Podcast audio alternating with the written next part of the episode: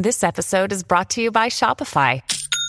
Forget the frustration of picking commerce platforms when you switch your business to Shopify, the global commerce platform that supercharges your selling wherever you sell. With Shopify, you'll harness the same intuitive features, trusted apps, and powerful analytics used by the world's leading brands. Sign up today for your $1 per month trial period at shopify.com slash tech, all lowercase. That's shopify.com slash tech. Hola a todos, soy Víctor Abarca y estás escuchando Expreso con Víctor, el podcast diario sobre tecnología, tecnología que importa y cultura digital. Bien, un episodio con Apple, Amazon, Google, YouTube y Amazon como protagonistas. Bueno, pues el Expreso de hoy es tan top que creo que vas a querer reescucharlo incluso hasta dos veces seguidas. Bueno, no creo, no creo que vaya a suceder eso. Pero bueno, además voy a hablarte de las principales corporaciones tech y también voy a presentarte una última consola portátil que acaba de salir al mercado y que tiene pintaza. Así que espero que te hayas preparado un buen expreso. Yo creo que, tendría que tendremos que llamar a estos expresos lungos casi. O sea, y vamos para allá.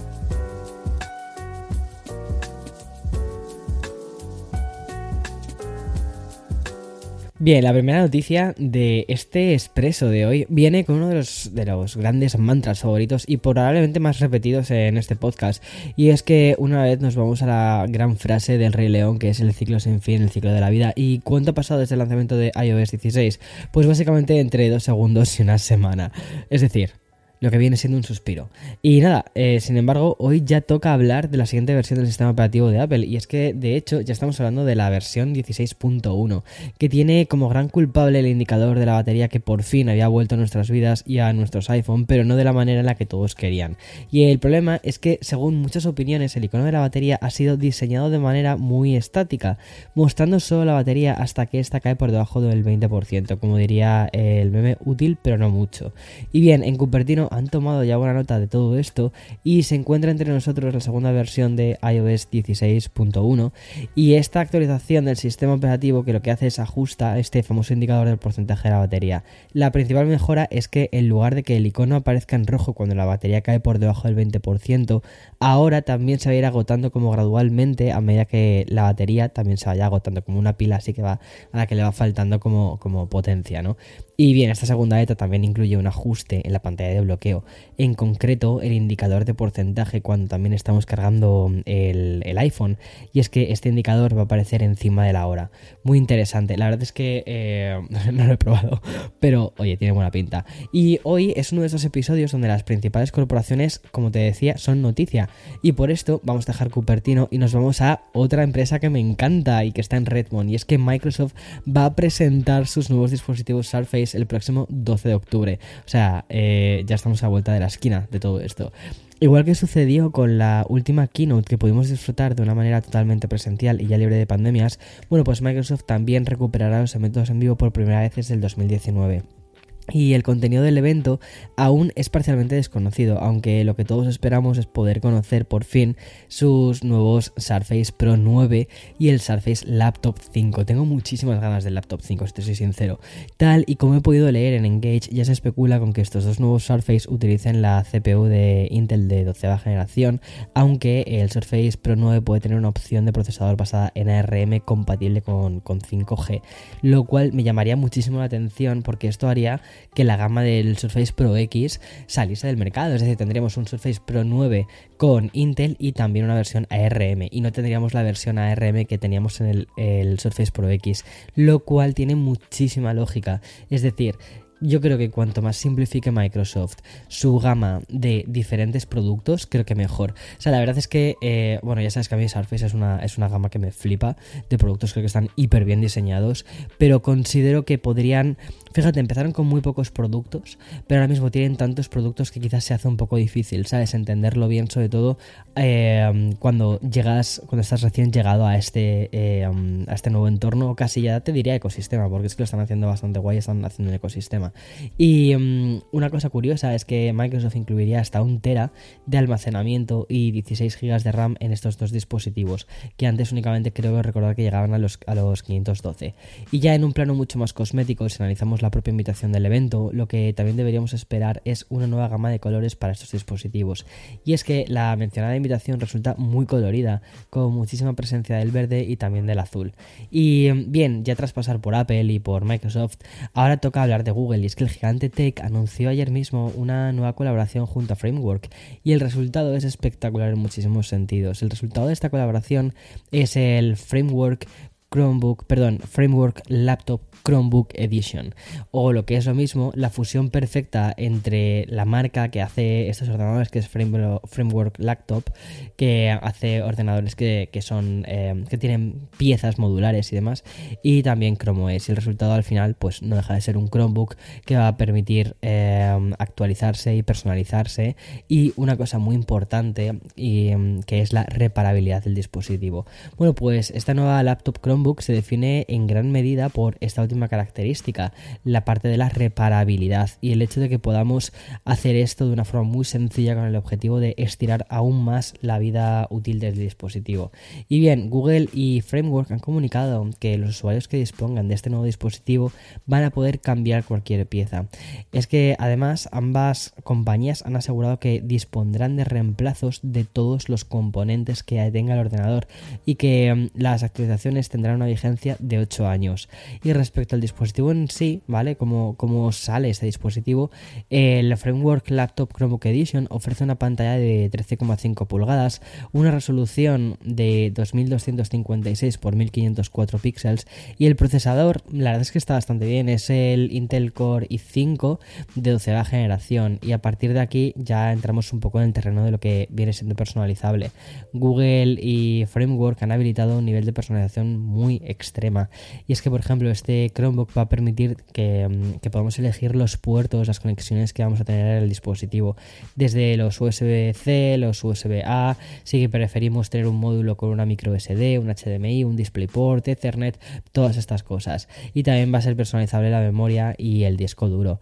Vamos a partir de los 8 GB de RAM y 256, pero vamos a poder ponerle hasta 64 GB de RAM y 1 TB de almacenamiento. Creo que la, bueno, la parte del procesador esa sí que no es personalizable, eso con lo que te quedas es ya está. Y mm, luego el diseño es bastante parecido a un MacBook eh, Pro de hace un par de años, o sea, de hace unos años, así un poquitín más gordito y tal, aluminio, carcasa de aluminio, teclado de color negro y también prometen que el teclado va a ser como bastante interesante. Y por último hay que destacar que va a venir con Chrome OS que mm, está principalmente orientado a tareas mucho más net, eh, netbook y tal. Y este dispositivo va a salir en el mes de diciembre, solo en Estados Unidos y Canadá, como primeras paradas, pero creo que podría llegar a más países. El precio al que va a salir va a ser el de 999 dólares no es demasiado económico y de hecho cuando ya empiezas a sumarle cosas, yo me he hecho ahí mi configuración y tal y el mío creo que sale como por 1150 dólares, que no está nada mal, ¿vale? Lo que pasa es que al final no dejas de estar compitiendo, por ejemplo, con algunos dispositivos como el MacBook Air de hace un par de años, ¿vale? O, el, incluso el de este año, o sea, ya en este, en este rango de precios, porque a este hay que sumarle las tasas y todo eso, o sea, sale muy, muy, muy, muy parecido. Entonces creo que si vas a por un ordenador de este tipo, tienes que estar muy concienciado de qué tipo de ordenador estás comprando, tienes que saber qué estás comprando. Y antes de hablarte de Amazon, ¿vale? Que va a ser la siguiente noticia que te cuente después, quiero hablarte primero del sponsor de este podcast. Hacemos una pequeña parada y continuamos, como te decía, con más noticias. Porque hoy la verdad es que hay bastantes cosas que contarte. When you need mealtime inspiration, it's worth shopping Kroger, where you'll find over 30,000 mouthwatering choices that excite your inner foodie. And no matter what tasty choice you make, you'll enjoy our everyday low prices, plus extra ways to save, like digital coupons worth over $600 each week. You can also save up to $1 off per gallon at the pump with fuel points. More savings and more inspiring flavors make shopping Kroger worth it every time. Kroger, fresh for everyone. Fuel restrictions apply. Bien, como te decía antes, ¿no? Después de. justo antes de, la publi. Bueno, otra de las grandes novedades de esta semana nos transporta al cuarto gigante de este expreso de, hoy, que es Amazon. Y es que por primera vez en los dos últimos años, la gente de, de, la compañía de Jeff Bezos lanza una nueva versión de su Fire HD 8, lo que es lo mismo la tableta de 8 pulgadas que vende Amazon. Y lo hace con una gran prestación, ¿vale? Y em, es que, es bueno, esto va a estar ahora muy relacionado, de hecho, con Alexa. La nueva función, ¿vale? Se llama Tap to Alexa, como muy parecido como, em, como lo de Google, ¿vale? Que traducido sería así como darle un toque para Alexa y nos va a permitir controlar al asistente a través de las siguientes opciones. Por ejemplo, bueno, con la voz, como siempre hemos hecho, con el tacto, emparejándolo con un interruptor Bluetooth compatible y la gran novedad usando texto a voz para em, que le podamos hablarle con comandos. Y esta última opción lo que supone es un gran paso, inclusivo para todos aquellos usuarios con problemas de movilidad o diferentes discapacidades, sobre todo en la parte del habla. Y más allá de las mejoras inclusivas, ¿vale? Este Fire HD 8 también mejora un 30% el rendimiento gracias a un nuevo procesador de 6 núcleos, una batería que alcanza las 13 horas, 2 GB de RAM es bastante discreto, pero bueno, eh, también el precio lo es, y carga inalámbrica y por cable, una cámara de 5 megapíxeles y respecto al diseño, bueno, pues es un poquito más ligero y un poco más resistente. El modelo de 32 GB de almacenamiento saldrá al precio de 100 dólares en Estados Unidos, Reino Unido, Alemania y Japón. De hecho, tenemos que ver por cuánto va a salir en España y también en Latinoamérica. Pero vamos, es, un, es una tablet muy, muy, muy, muy económica. Y antes de abandonar este bloque tan puramente tecnológico, del cual, mm, todo hay que decirlo, me ha parecido maravilloso, nos toca hablar de uno de los platos fuertes. Y es que tenemos una nueva consola portátil entre nosotros. Logitech ya ha hace, un tiempo este Logitech G Cloud, que es una consola que incluye servicios en la nube como Xbox Cloud Gaming y también Nvidia GeForce Now.